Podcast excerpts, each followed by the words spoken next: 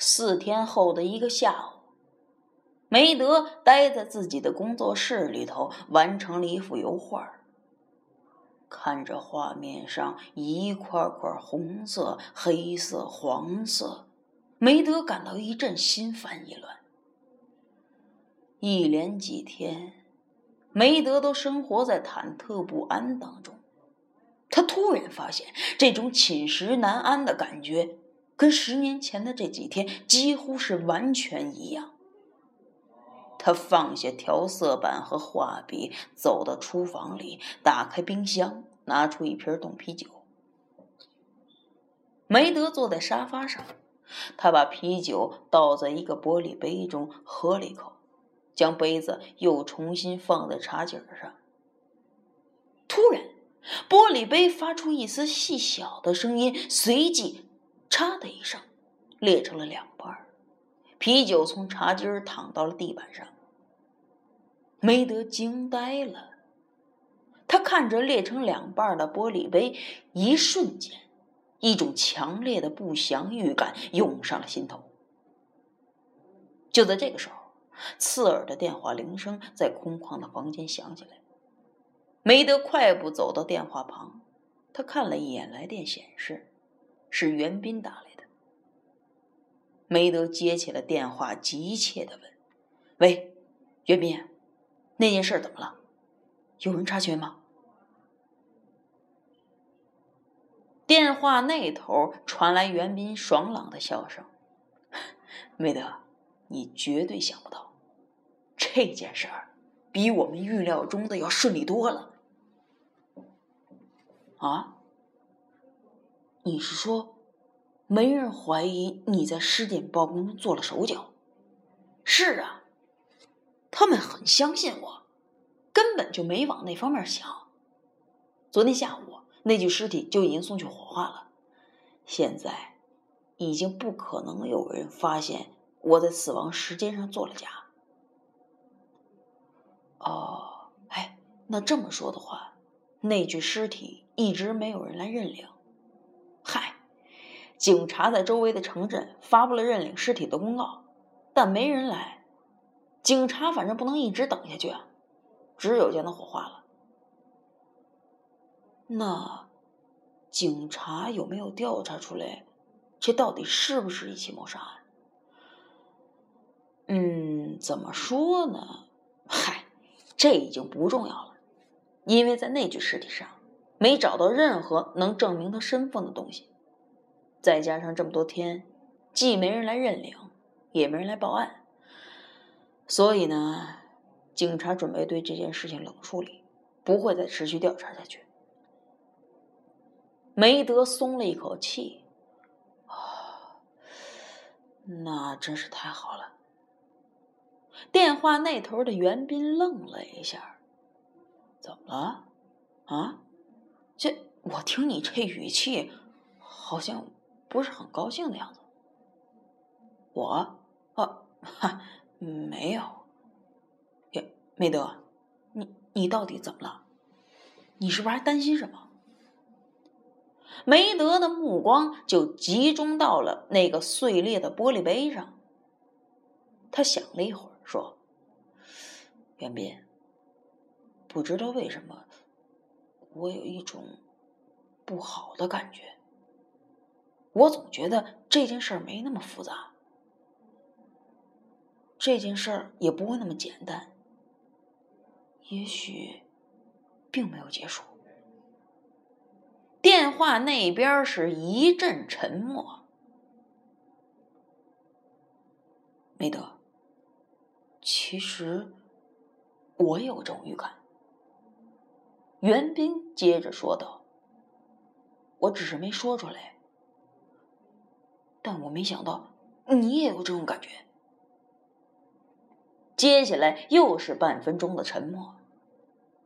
梅德说道：“唉，我老是在想，几天前的那件溺水案，真的只是巧合，或者是在向我们暗示什么？那那你觉得这是怎么回事？”我不知道，但我觉得，如果真把它当成一个巧合，我们也未免太自欺欺人了。梅德，其实我早就想说，也许咱们应该去找于辉和李远，听听他们的意见。毕竟这件事是咱们四个一起经历的，现在就应该一起商量。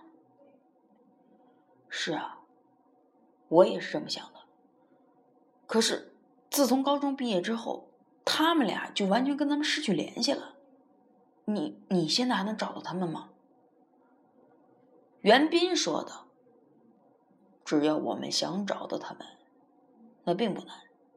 这样吧，这件事你就交给我了。”我现在去想办法联系他们。那好，那你有时间有消息就立刻通知我。行，我知道了。那我先挂了。好嘞。两天后，袁斌再次打过来电话。梅德在电话里问道：“怎么样了？找到他们了吗？”“嗨，于辉找着了。你猜怎么着？”他就住在离我们这儿不远的 C 市，不过具体地址我再问问。反正坐车的话，只要四个多小时就能到，而且我也问到了他的手机号码。哎，那你打了吗？我打了，但我不知道他是不是换了。我打了好几次都没人接。我想，要不然咱们亲自去他们家找他，没准儿。他搬家了呢。哦，那李远呢？李远就有点奇怪了。我打电话问以前的同学、老师，哎，竟没有一个人跟他有联系，也不知道他现在在哪儿。梅德想了想，那那我们就去找于辉吧，没准儿他知道李远的下落呢。行，哎，那什么时候出发？都行。反正我现在也没事儿，那好吧，那我现在马上去单位请个年休假，咱们一会儿就去 C 市。行，你办妥当后啊，直接去北门车站，咱们两个小时之后在那儿碰头，行吗？好，袁斌就挂了电话。两个小时之后，梅德准时在车站见到了袁斌。两个人就登上了去 C 市的汽车，坐在宽敞舒适的空调车里，梅德和袁斌透过车窗看着沿途的风景。这是一条比较陌生的道路，他们两个人其实都很少去往 C 市。汽车到达目的地的时候，已经是晚上七点钟了。下车之后。梅德和袁斌就来到车站附近的一家中餐馆坐下之后，梅德看了看表，服务员，我们在这儿只待二十五分钟，给我两瓶啤酒，来点套餐就行了。服务员急忙就去准备。梅德和袁斌沉默着碰了碰酒杯。袁斌一边吃着，一边从衣服口袋里拿出一张纸。哎，于辉的家就住在江阳路英苑小区，也不知道离这儿远不远。梅德耸了耸肩，嗨，吃完饭再说吧。走出饭店，袁斌抬手招了一辆计程车，问道：“师傅。”去江阳路英苑小区需要坐多久的车？啊，大约二十分钟。司机回答道。袁斌回头望了梅德一眼，两个人就坐上了计程车。接近八点的时候，梅德二人站在了英苑小区的第三栋楼门前。袁斌再次看了看那张纸，余辉就住在四楼。咱们上去吧。直到他们到了八零二号房，袁斌按门铃，袁斌按了按门上的门铃。十几秒之后，门慢慢打开了，一位年轻的女士站在门口，略带疑惑的望着梅德和袁斌。啊，请问你们找谁呀？袁斌回答道：“呃，麻烦问一下，这儿是于辉的家吗？”女人点了点头：“嗯，是的，我是他妻子，我叫郑洁。你们是？啊，你好，你好，我们是于辉的老同学，我叫袁斌，他呢叫梅德。啊，于辉看见我们，一准儿就认出来。”袁斌笑着说：“啊，那行，那您进来吧。”郑杰微笑着打开了家门，将客人迎进了屋。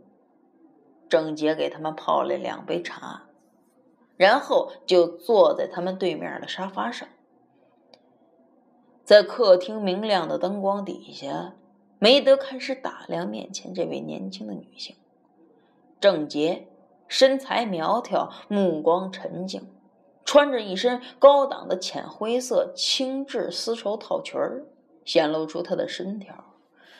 一条白色的方形纱巾随意的系在颈上，显示出她高雅的品味。梅德暗自惊叹：余辉竟能找到这么漂亮的女人。这个时候，郑杰带着遗憾的口吻说：“ 不好意思啊。”真不凑巧，于辉现在没在家，你们找他有什么事儿吗？啊，没没有，没什么要紧的事儿，就是老同学好久没见面了，想一起聚聚。梅德开口问道：“于辉上哪儿去了？”啊，他昨天下午就离开家了，嗯，说是要去厂里处理点事情。结果晚上就没回来，我也没太在意，因为他留在厂里彻夜加班也是常有的事儿。你看，现在都还没回来呢。厂里？什么厂？梅德问道。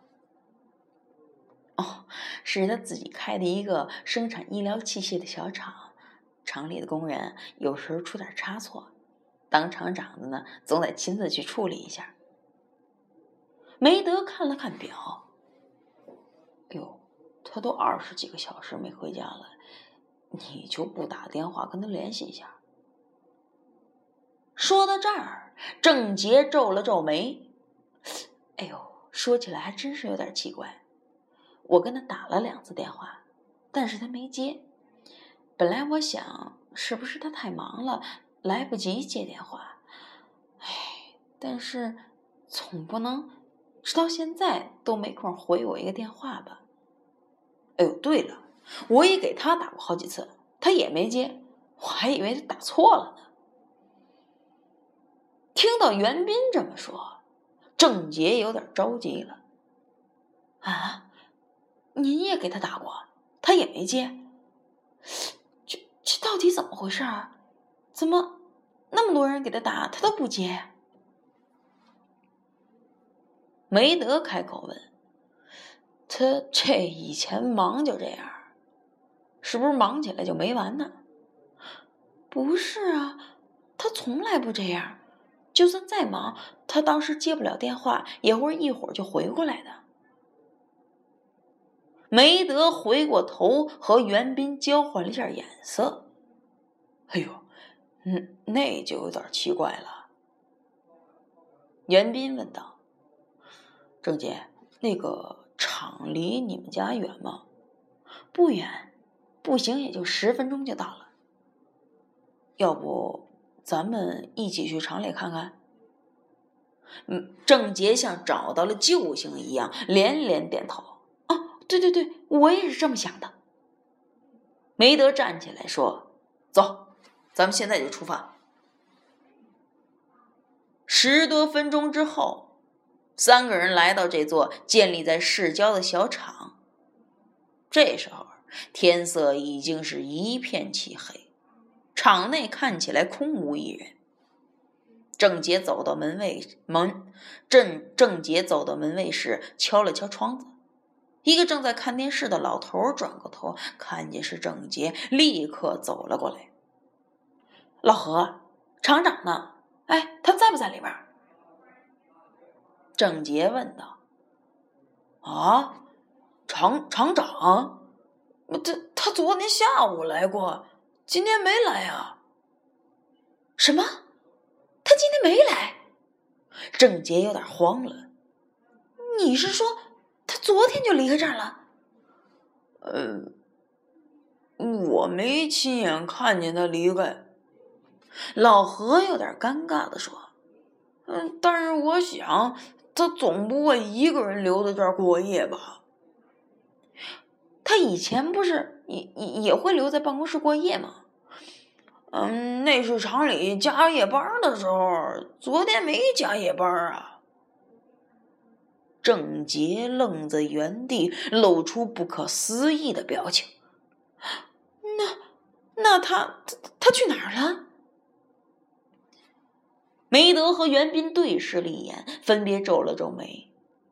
梅德走上前对郑杰说：“哎，反正咱们都来了，要不然就到他办公室看看吧，说不定他就在里边呢。”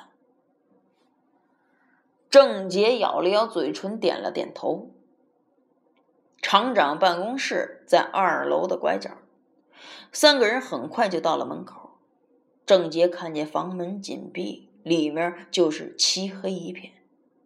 他摇了摇头，他不在这儿。袁斌却不死心的上前敲了敲门，没有任何回应。郑杰焦急的说：“你们能相信吗？”他以前从没这么干过，他不会不告诉我，然后就消失一两天。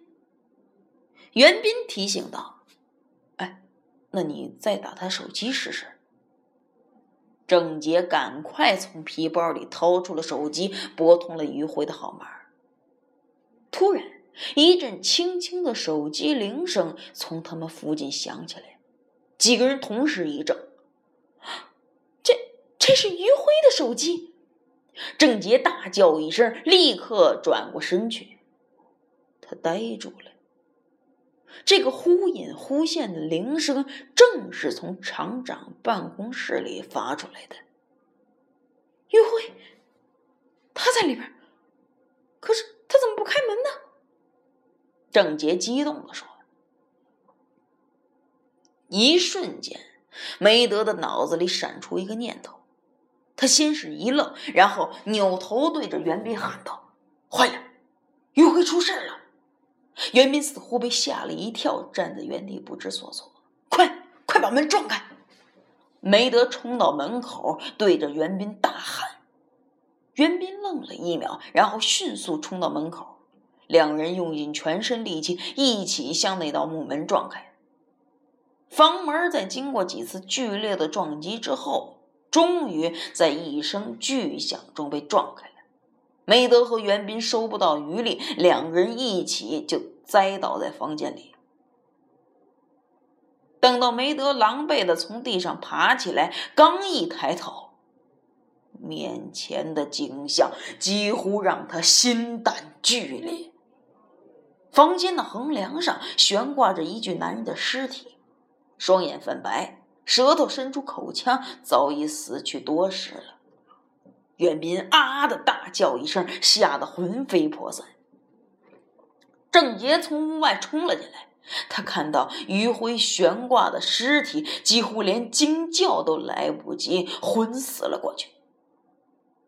梅德赶紧扶起他，冲着傻吓傻的袁斌大叫：“快打电话报警！还有打急救电话！”